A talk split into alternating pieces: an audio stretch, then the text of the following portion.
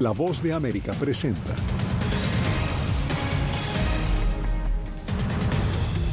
Hoy termina la declaratoria de emergencia migratoria en Eagle Pass, Texas, mientras que la llegada de migrantes colapsa los albergues en El Paso y complica el transporte de mercancía.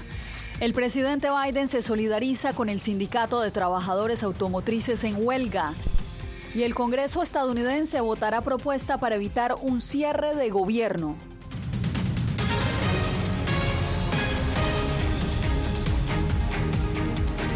¿Qué tal? Bienvenidos, soy Yasmín López. Este martes se cumple el término de la declaratoria de emergencia y desastre en Eagle Pass, Texas, que anunció el gobierno local para enfrentar el aumento en el flujo de migrantes indocumentados llegando desde México. Desde allá, precisamente, nos acompaña en directo nuestra enviada especial, Diva Lisette Cash. Diva, cuéntanos cómo harán entonces las autoridades para seguir atendiendo esta situación. Hola, ¿qué tal, Yasmín? Pues precisamente en, en, algún, en algunas horas el alcalde de la ciudad, Rolando Salinas, va a presentar una moción de extensión al Consejo de Eagle Pass para extender otros siete días esa declaratoria de desastre en la ciudad y de emergencia. Y es que pareciera en algunas ocasiones que algunos de los agentes puedan a, tratar de ayudar a los migrantes, pero es una cuestión de eh, ayuda humanitaria eso nos lo explicaron ante a los micrófonos de La Voz de América. En ocasiones, si están en riesgo de muerte algún migrante, pues ellos tratan de rescatarlos. El mensaje es uno solo. La frontera no está abierta, aunque hemos visto que algunos migrantes siguen burlando las mallas de seguridad y es precisamente lo que les mostramos en el siguiente informe. A plena luz del sol y a la vista de varios medios de comunicación, migrantes en la frontera de Eagle Pass en Texas, valiéndose de prendas y cobijas sobre el entramado de alambre de púas, burlan la seguridad para ingresar a territorio estadounidense. Alex Torres, captado por nuestro lente, incluso afirma no estar seguro de entregarse a las autoridades o seguir avanzando dentro del país como indocumentado. La sinceridad estoy así como que, la verdad sí pensándolo, pero creo que optaría más por ir, ir con ellos. Las afiladas púas no logran contener el pase de migrantes indocumentados, incluso ni durante la oscuridad de la noche. Aunque los agentes de la Guardia Nacional reemplazan metros y metros de alambre de púa, los inmigrantes siguen encontrando la manera de cruzar esa barrera.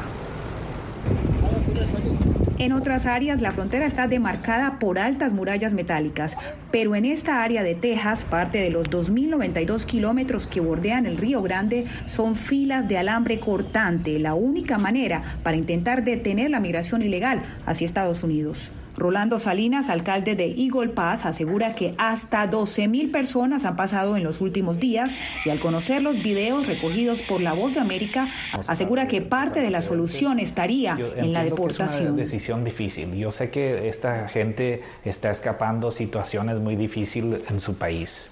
Eso no se niega, pero tiene que haber orden, ¿verdad?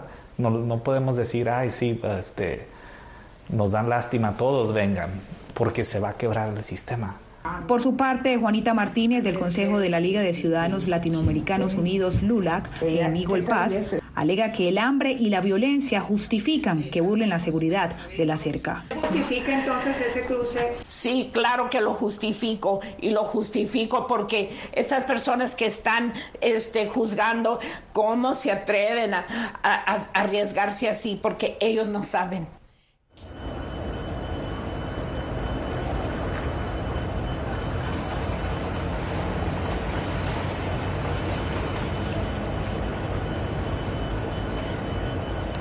Así es, Yasmín, y precisamente en estos dos días de cobertura aquí en Eagle Pass, en la frontera frente a Piedras Negras, hemos sido, eh, hemos presenciado algunas imágenes, imágenes bastante dramáticas, como la señora María Argentina, que sin piernas logró llegar y cruzar esa malla de seguridad, pero, repito, ha sido por eh, razones humanitarias que ha sido ayudada en ese momento por eh, básicamente el guarda fronterizo que cortó esa, es, en ese momento ese alambre. La frontera es cerrada y ese es el mensaje que desde aquí le damos en estos momentos. Yasmín, vuelvo contigo al estudio.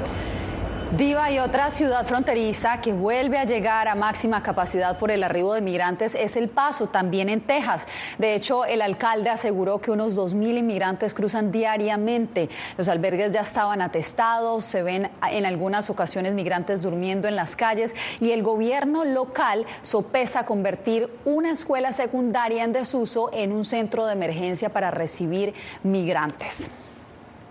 El transporte de mercancías. La ciudad de ah. cantidad limitada de recursos y hemos llegado a lo que consideramos un punto de quiebre en este momento. La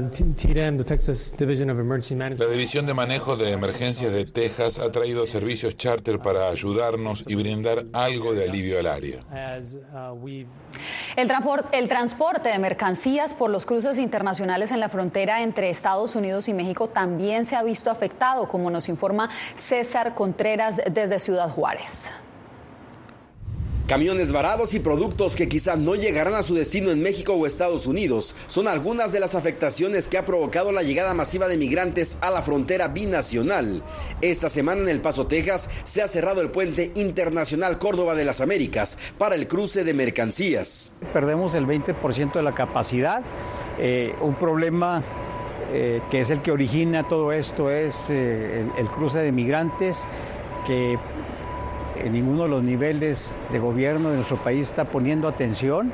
En Estados Unidos, agentes del Departamento de Aduanas y Protección Fronteriza asignados a la revisión de camiones de carga han sido reubicados para el procesamiento de migrantes. Recibíamos una noticia por parte del CBP de que de octubre a la fecha han cruzado alrededor de 1.200.000, 300.000 eh, migrantes por aquí, por, eh, por, El Paso, Texas, equivale a un promedio de 4.500 migrantes diarios. Directivos de los albergues de migrantes en Ciudad Juárez temen que la situación se prolongará. Aún familiares vienen en camino, gente que está en la Ciudad de México aún eh, este, esperando este, llegar para acá. A pesar de que el trasiego de mercancías se ha desplazado a otros tres cruces cercanos, la preocupación continúa y los transportistas piden a las autoridades poner orden. Ellos deberían ya este, de estar eh, haciendo algo para que esto fuera más ordenado, fuera más eh, de una manera que no afectara tanto.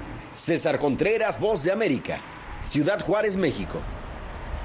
Ayer presentábamos cómo los capellanes del desierto hallaron los restos de un migrante que había sido abandonado por un coyote. Hoy Rubén Pereira nos cuenta más sobre el trabajo de estos voluntarios que en el desierto de Arizona ayudan a familias a encontrar a sus seres queridos que desaparecieron durante el éxodo hacia Estados Unidos. Sí, bro, yo miro varios opilotes, no sé cuántos son, pero sí, sí se miran que andan rondeando allá el cerro. Siguiendo aves de carroña, el olor fétido de cuerpos en descomposición, las huellas de inmigrantes y sobre todo sus corazonadas. Así, los capellanes del desierto han encontrado decenas de cuerpos de inmigrantes en el desierto de Arizona desde que Oscar Andrade creó el grupo hace más de dos años. Siento que necesitamos ayudar a nuestros hermanos migrantes y no hay quien pueda dar ese apoyo a las familias. Y segundo, porque, pues, por ser cristiano. Y es que tan solo el médico forense del condado Pima ha recibido más de 130 cuerpos de inmigrantes en lo que va de este año, como este, que fue encontrado por los capellanes del desierto enterrado hace unas semanas. Eh, viene con dos galones de agua y no, no, pues caminan días, dos semanas, tres semanas, entonces ellos no la hacen. En lo que va de ese verano, el grupo Capellanes del Desierto han localizado más de 20 cuerpos en este desierto de Arizona y todos los días reciben llamadas sobre inmigrantes desaparecidos en estas áreas y junto con migración yo creo que hemos rescatado arriba de 170, 180 migrantes con vida. En el caso de los cadáveres de inmigrantes, aunque es algo triste, les da satisfacción que pueda terminar la incertidumbre para sus familiares. Que ya los van a poder, les van a poder llevar una flor a, a ese lugar donde van a descansar, ¿no? Ya por la eternidad. Y el principal mensaje a los inmigrantes es que no se dejen engañar por los coyotes y eviten internarse en este enorme desierto. Pues que trabajen, no se vengan, porque se mueren aquí en el desierto de Arizona. Rubén Pereira, Voz de América, Desierto de Arizona. Como ustedes lo pueden ver, el camino del éxodo tiene constantes retos que ponen en riesgo a los migrantes. En Nueva York, algunos de ellos le contaron a nuestra compañera Ángela González que durante la trayectoria también se enfrentan al robo de menores, algo al parecer muy común. Llegaron a Nueva York, pero el trayecto que atravesaron se hace cada vez más peligroso para los migrantes, en especial para los más pequeños. Uno ve cualquier cantidad de cosas, los niños vomitando, deshidratados, es complicado. Jeremy Solórzano dice que en algunos casos fueron las autoridades mexicanas las que los expusieron a más peligros. La misma migración, eso le pasó a una persona que venía conmigo.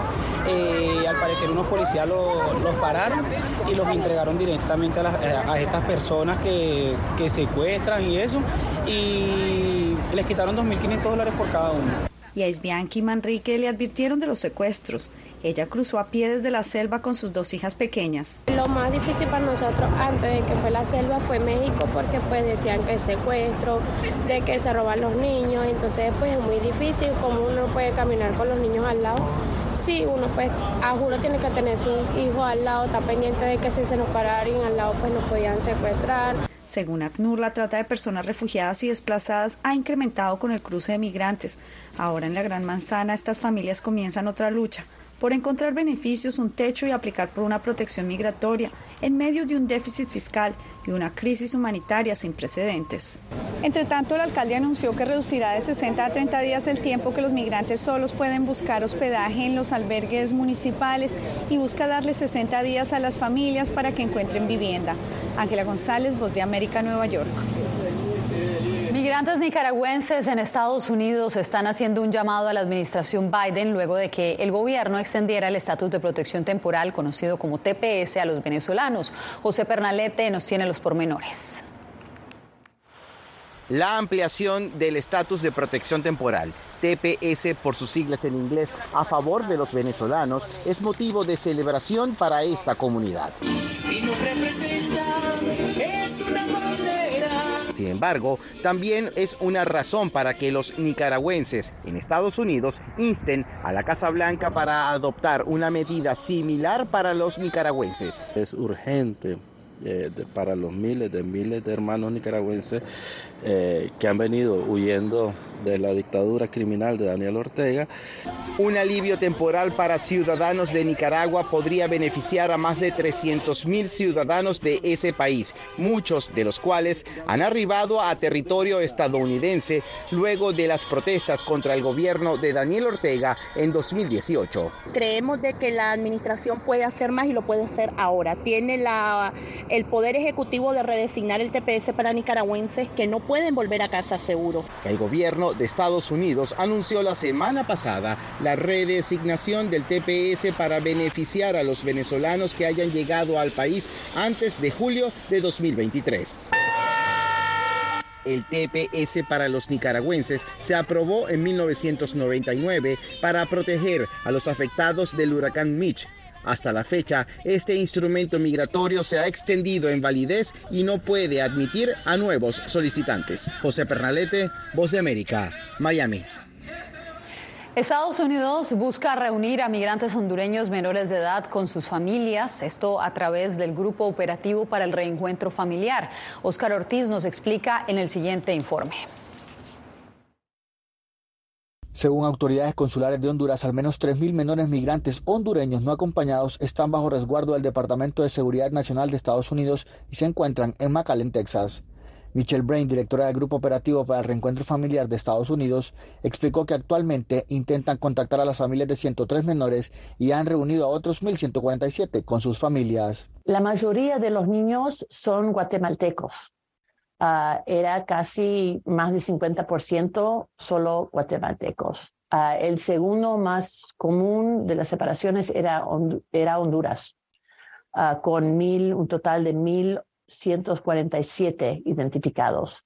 Una delegación hondureña encabezada por la presidenta Xiomara Castro y acompañada del secretario de Seguridad de Estados Unidos, Alejandro Mayorkas, visitaron el pasado fin de semana los centros de migrantes en Texas, donde reconocieron que necesitan nuevas estrategias para manejar la migración de menores. La gran responsabilidad que nos corresponde de poder eh, inmediatamente darle atención a nuestros niños y niñas que han llegado solos a la frontera. La Organización Defensora de Niñez en Honduras, COIPRODE, señala que cada año la desaparición y migración de menores aumenta. En 2022 fueron más de 600 menores. El año pasado también se reportaron 600 desapariciones de niñas que no sabemos dónde están, ¿verdad? Y esa es la gran pregunta que nos aborda el día a día en nuestra preocupación por la niñez. ¿Dónde están las niñas que han salido de este país y que no se tiene ninguna noticia? Actualmente, este programa de reunificación familiar asume los gastos de traslado y cooperación para reunir a familias hondureñas.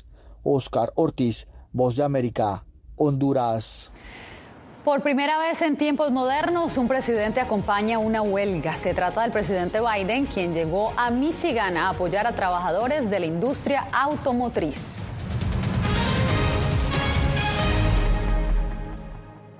Hola, soy Natalí Salas Guaitero, conductora de La Voz de América. Desde pequeña desarrollé un gran deseo por darle voz a aquellos que son invisibles por una u otra razón. Ya ha sido reforzada. Me enorgullece ser parte de La Voz de América, un equipo en el que la ética y la búsqueda de la verdad siempre son el norte. Ser periodista es una gran responsabilidad porque somos defensores de principios de libertad y para mantenerlos, la prensa libre importa.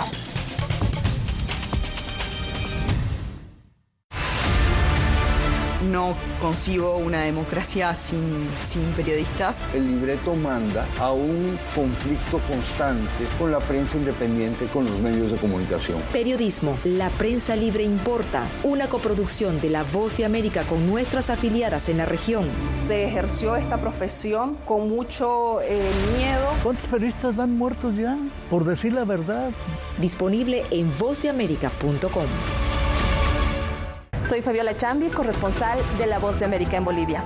Retratar la complejidad de mi país para una audiencia internacional le ha dado una nueva perspectiva a mi labor como periodista. Desde esa mirada descubro en el día a día que el trabajo que realizo en La Voz de América me ha permitido dar vida a los valores del periodismo profesional. Aquel que les informa a ustedes, nuestras audiencias, con balance, precisión y profundidad. Porque en La Voz de América, la prensa libre importa.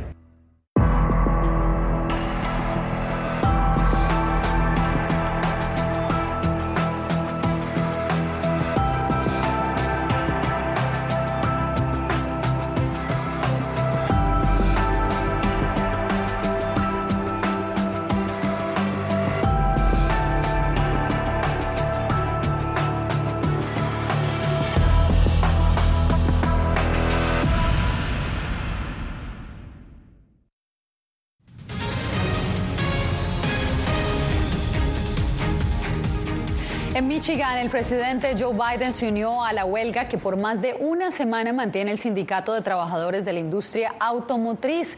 Jorge Agobián, eso sucede un día antes de que el expresidente Donald Trump, favorito además del Partido Republicano para la presidencia, también los visite. Cuéntanos. Yasmín, hay que destacar que estamos en medio de la campaña de cara a las elecciones presidenciales del año 2024. Biden se autodefine como el presidente más pro sindicato de Estados Unidos, Estados Unidos mientras Donald Trump que aspira a la reelección, como lo has dicho, también busca proyectarse en medio de un conflicto laboral histórico que acapara titulares en todo Estados Unidos. La huelga generó desde el inicio la atención de la Casa Blanca debido a que la situación pone a prueba la agenda económica del presidente Biden que promueve salarios más altos para la clase media. A través de un megáfono en Michigan, habló el mandatario.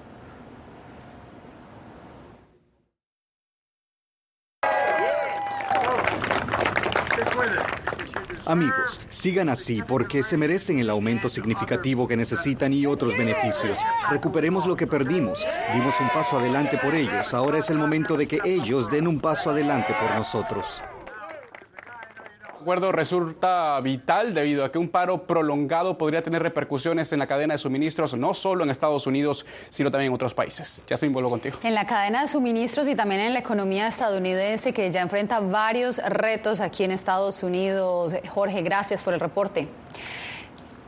Y este martes, cuando faltan menos de cinco días para el cierre de gobierno federal, el Congreso todavía busca formas de evitarlo. Jacopo Luzzi nos reporta. A menos de cinco días de un cierre del gobierno, el Congreso está entrando en modalidad de crisis, mientras el presidente Kevin McCarthy enfrenta una insurgencia de republicanos conservadores deseosos de recortar el gasto público, incluso si eso significa recortar los servicios federales para millones de estadounidenses. Estoy trabajando todo lo que podemos para asegurarnos de que esto no suceda. Se espera que la Cámara vote esta noche sobre un paquete de proyectos de ley para financiar partes del gobierno pero no está del todo claro que McCarthy tenga el apoyo necesario. Esta es una oportunidad única para que nos mantengamos unidos, para que mantengamos la línea. Mientras tanto, el Senado, tratando de evitar un cierre, está preparando su propio plan bipartidista como una medida provisional para ganar algo de tiempo y mantener al gobierno financiado después de la fecha límite del sábado.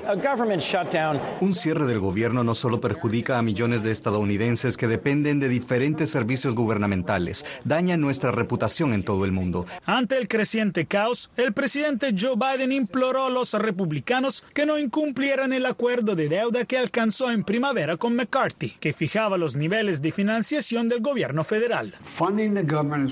Financiar al gobierno es una de las responsabilidades más básicas del Congreso.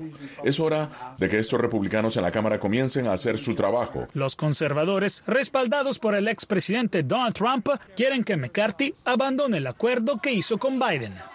Jacopo Luzzi, Voz de América, Washington. Rusia envió un mensaje a la comunidad internacional este martes al mostrar que no está muerto el almirante Víctor Sokolov.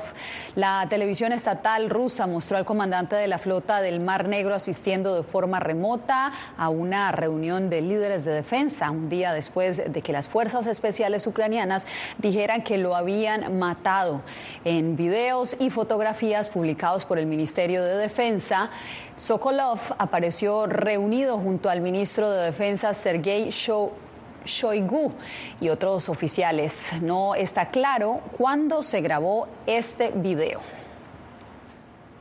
La minería y la ganadería están generando un enorme daño ambiental en Nicaragua y una ONG está advirtiendo que el país es el de mayor deforestación en Centroamérica.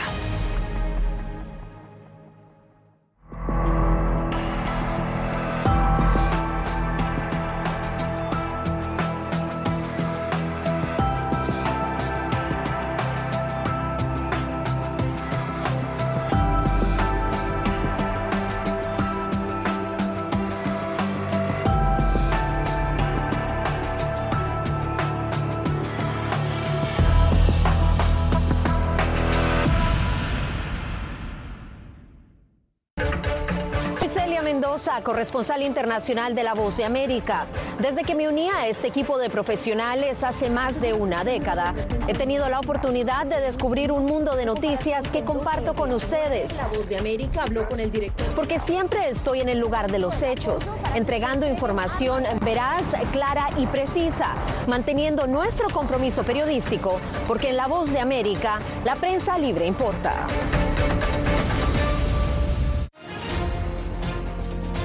Actualidad. Que la inteligencia artificial va a estar presente en nuestro día a día. Intentan sacarse de encima a trabajadores. Análisis. El cambio climático está teniendo muchísimos impactos. Que afecta siempre a los más vulnerables. La región necesita ayuda. Debate.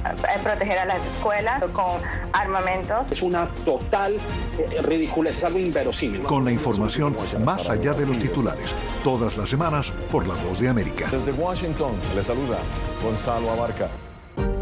Hola, soy Oscar Ortiz Barahona, corresponsal La Voz de América. Ser La Voz de América desde Honduras me permite conectarme con todos ustedes, nuestras audiencias en todos los países del continente, ofreciendo información veraz sobre los temas que más te impactan. Honduras y los Estados Unidos han ejercido labores humanitarias en 40 viviendas. Desde perspectivas humanas y con base en hechos, te informamos para que seas tú quien formes tu propia opinión, porque La Voz de América, la prensa libre, importa.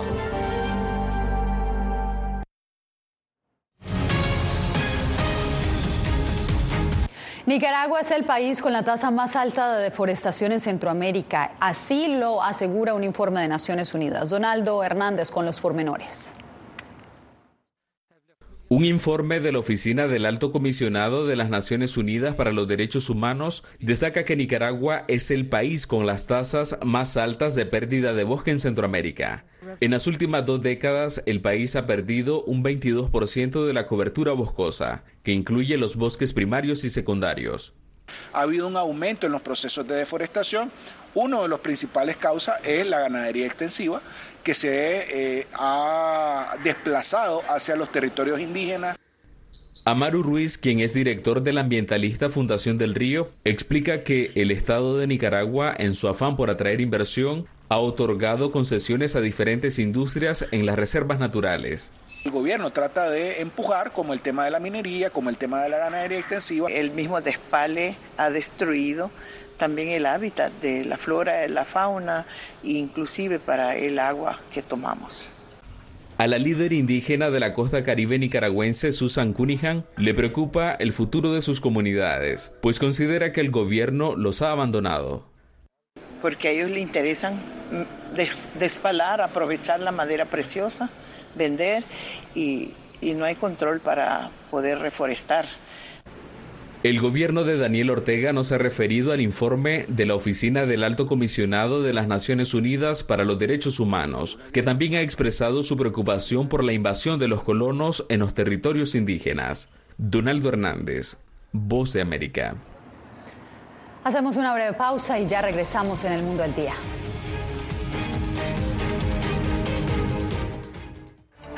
Soy Verónica Villafañe, corresponsal para La Voz de América en Los Ángeles. La Voz de América me ha dado el espacio para contar las historias de personas excepcionales y continuar informando sobre las noticias más importantes y relevantes para nuestra audiencia, presentando los hechos de forma imparcial y con fuentes confiables, principios fundamentales del periodismo. Por eso valoro trabajar con La Voz de América, donde la prensa libre importa. Actualidad. Que la inteligencia artificial va a estar presente en nuestro día a día. Intentan sacarse de encima a trabajadores. Análisis. El cambio climático está teniendo muchísimos impactos. Que afecta siempre a los más vulnerables. La región necesita ayuda. Debate.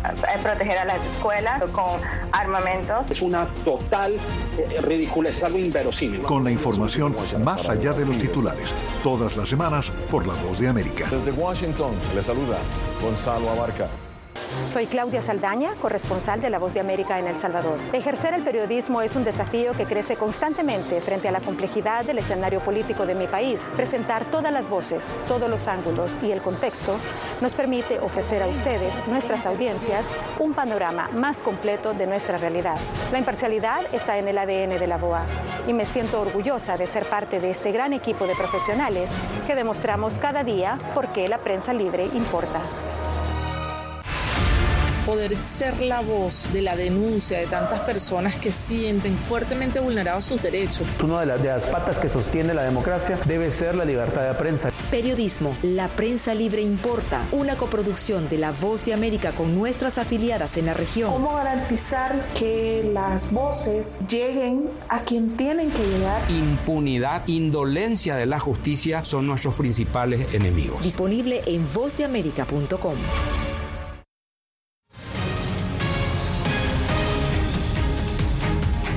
Revive la saga cinematográfica de Mini Espías, la historia con Verónica Villafañe. Mini Espías Armagedón es la nueva entrega de la saga de acción y comedia sobre niños convertidos en espías para salvar el mundo. La película inicial de la franquicia debutó en 2001, marcando el primer éxito de su creador y director en Hollywood. Ahora, Robert Rodríguez la reinventa para una nueva generación. He hablado con muchos padres que vieron la película cuando niños y que ahora tienen hijos. Han pasado 20 años. Es un momento perfecto para traerla de vuelta y que puedan verla y divertirse con ellos. Sus propios hijos, criados viendo su trabajo, ahora son parte integral de su equipo. Son mis colaboradores en todo, mi compositor, mi co-guionista, mi diseñador de videojuegos y mi escenógrafo. Mi hija creó todos los dibujos y este emoji y canta la pal. Otro de mis hijos es coeditor. Parecía un buen momento para continuar con esta serie que es única porque no hay otra franquicia en Hollywood hecha por una familia para otras familias. Rodríguez es un padre orgulloso. Oh sí, estoy súper orgulloso de ellos, absolutamente. Y le encanta trabajar en familia. Estamos haciendo películas basadas en nuestra experiencia como familia. Cuanto más trabajamos, más tiempo compartimos juntos. Esta serie es nuestra creación. Es como nuestra versión de James Bond. Y una que espera que tenga varias secuelas en Netflix. Verónica Villafañe, Voz de América, Los Ángeles. Esta y todas las historias del mundo al día las puede encontrar en www.vozdeamerica.com. De esta manera llegamos al final de esta emisión. Gracias por acompañarnos, les informó Yasmín López.